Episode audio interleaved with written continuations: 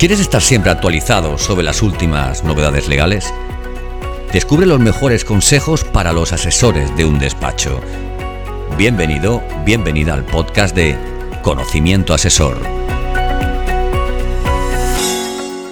Hola, buenos días. Soy José María Paños Pascual, abogado y presidente de la Asociación Catalana de Asesores Fiscales, Contables y Laborales. Y hoy vamos a tratar el tema de la introducción del denominado valor de referencia a la hora de valorar los bienes inmuebles en el impuesto sobre transmisiones patrimoniales y actos jurídicos documentados, en el impuesto de sucesiones y donaciones y en el impuesto sobre el patrimonio. Esta reforma se ha producido como consecuencia de la entrada en vigor de la Ley 11-2021 de 9 de julio de medidas de prevención y lucha contra el fraude fiscal. Hasta la reforma que ha introducido esta ley cuando teníamos que hacer la valoración de un bien inmueble, tanto para el impuesto sobre transmisiones patrimoniales, como para el impuesto sobre sucesiones y donaciones, como para el impuesto sobre el patrimonio, la ley se refería al valor real. Teníamos que declarar la base imponible de estos impuestos, el valor real. Evidentemente, determinar qué era el valor real eh, era una fuente de litigiosidad importante entre los contribuyentes y las administraciones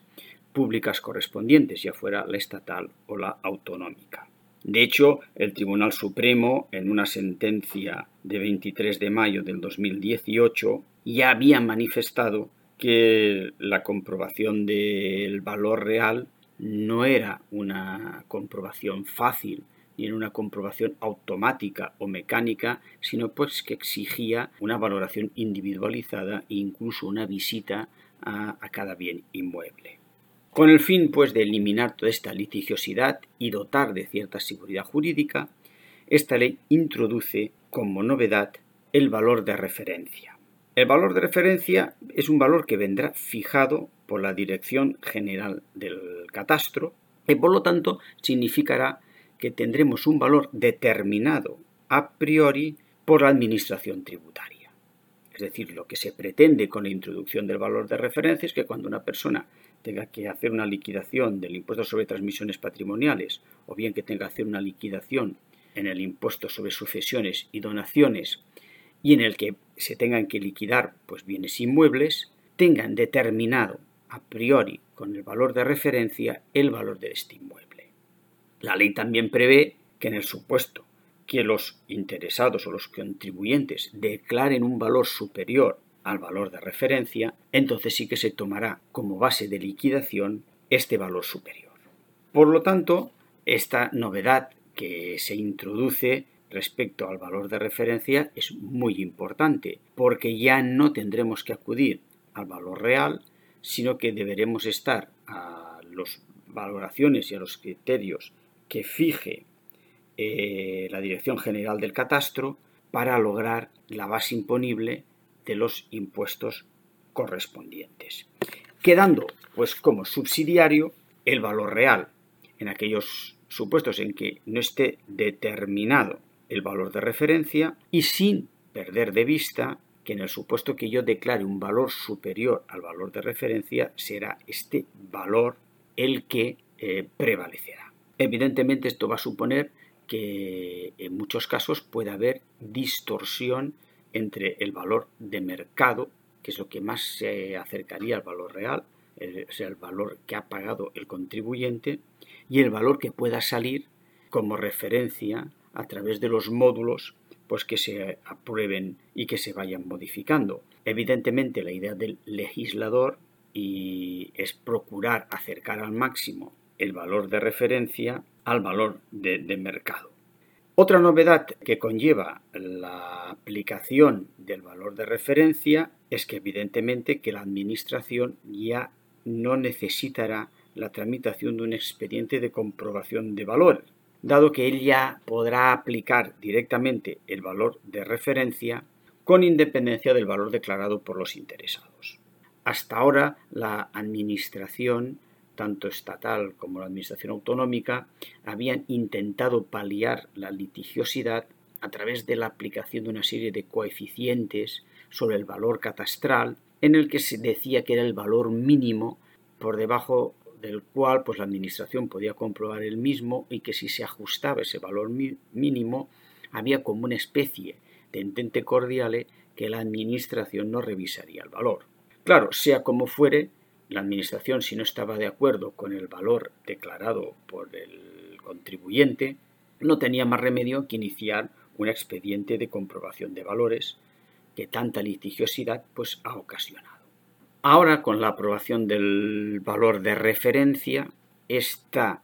litigiosidad va a desaparecer en tanto en cuanto la Administración ya no va a necesitar de un expediente de comprobación de valores, sino que directamente podrá argumentar su valoración a través de este valor de referencia que ya vendrá predeterminado. Es importante insistir que en el supuesto en que los interesados declaren un valor superior al valor de referencia, este siempre será el valor que se tendrá en cuenta. Otra novedad que va a traer la introducción del valor de referencia se refiere y que afectará indirectamente a otro impuesto ya mencionado es el impuesto sobre el patrimonio. ¿Por qué? Porque en la modificación que se ha hecho sobre la valoración de bienes inmuebles a los efectos del impuesto sobre patrimonio, se establece que los bienes de naturaleza urbana se computarán de acuerdo con las siguientes reglas. Dice, por el mayor valor de los tres siguientes. El valor catastral, el determinado o comprobado por la Administración efectos de otros tributos, o el precio, contraprestación o valor de la adquisición. Claro, aquí nos vamos a encontrar que hasta la fecha, pues la gente muchas veces declaraba el valor a efectos del patrimonio de los bienes inmuebles por el valor catastral, que era superior al valor de adquisición si se trataban pues de bienes inmuebles muy antiguos. Como ahora se ha puesto la coletilla determinado o comprobado por la Administración a efectos de otros tributos, pues ahí hay una puerta de que la Administración entienda que el valor de referencia de los bienes inmuebles ya es un valor determinado por la Administración y que, por tanto, será un valor que se te va a tener en cuenta a la hora de confeccionar el impuesto sobre patrimonio y que probablemente sea superior al valor catastral y ya no digamos al valor de adquisición en fincas, en fincas muy antiguas. Si la regularización es importante, también hay que tener en cuenta que en la vivienda habitual, efectos del impuesto sobre patrimonio, los primeros 300.000 euros están exentos de tributación, pero si el valor determinado por el valor de referencia pues es muy elevado, puede ser que incluso las viviendas habituales, en la parte que supere los 300.000 euros, pues también tengan que tributar. Respecto a la ley sobre el impuesto sobre la renta de las personas físicas, también puede ser que en un futuro la agencia tributaria indique que también se tenga que aplicar efectos de imputaciones inmobiliarias este nuevo valor de referencia en lugar del valor catastral. En conclusión, y como hemos expuesto muy brevemente, hay que tener muy presente pues esta modificación que ha introducido el valor de referencia, que va a suponer que los contribuyentes ya tengan predeterminado cuál va a ser el valor de un inmueble a los efectos de las liquidaciones del impuesto sobre la renta de las personas físicas, a los efectos del, eh, del impuesto sobre transmisiones patrimoniales y actos jurídicos documentados, a los efectos del impuesto sobre sucesiones y donaciones y a los efectos del impuesto sobre patrimonio. Como veremos, es un valor que, si bien incide ya directamente en impuestos sobre transmisiones patrimoniales sucesiones y donaciones, y va a afectar indirectamente a patrimonio y al impuesto sobre la renta. Por lo tanto, es interesante tener en cuenta esta modificación que ya ha entrado en vigor. Gracias por escuchar este nuevo episodio del podcast de Conocimiento Asesor. Si te ha gustado este contenido, escríbenos una reseña en Apple. Queremos saber tu opinión. Valora el capítulo, compártelo, súmate a nuestro podcast, haciendo que otros profesionales como tú lo conozcan. Y sobre todo, no olvides seguirnos en tu plataforma de podcast habitual para ser el primero o la primera en enterarte de los nuevos episodios de Conocimiento Asesor.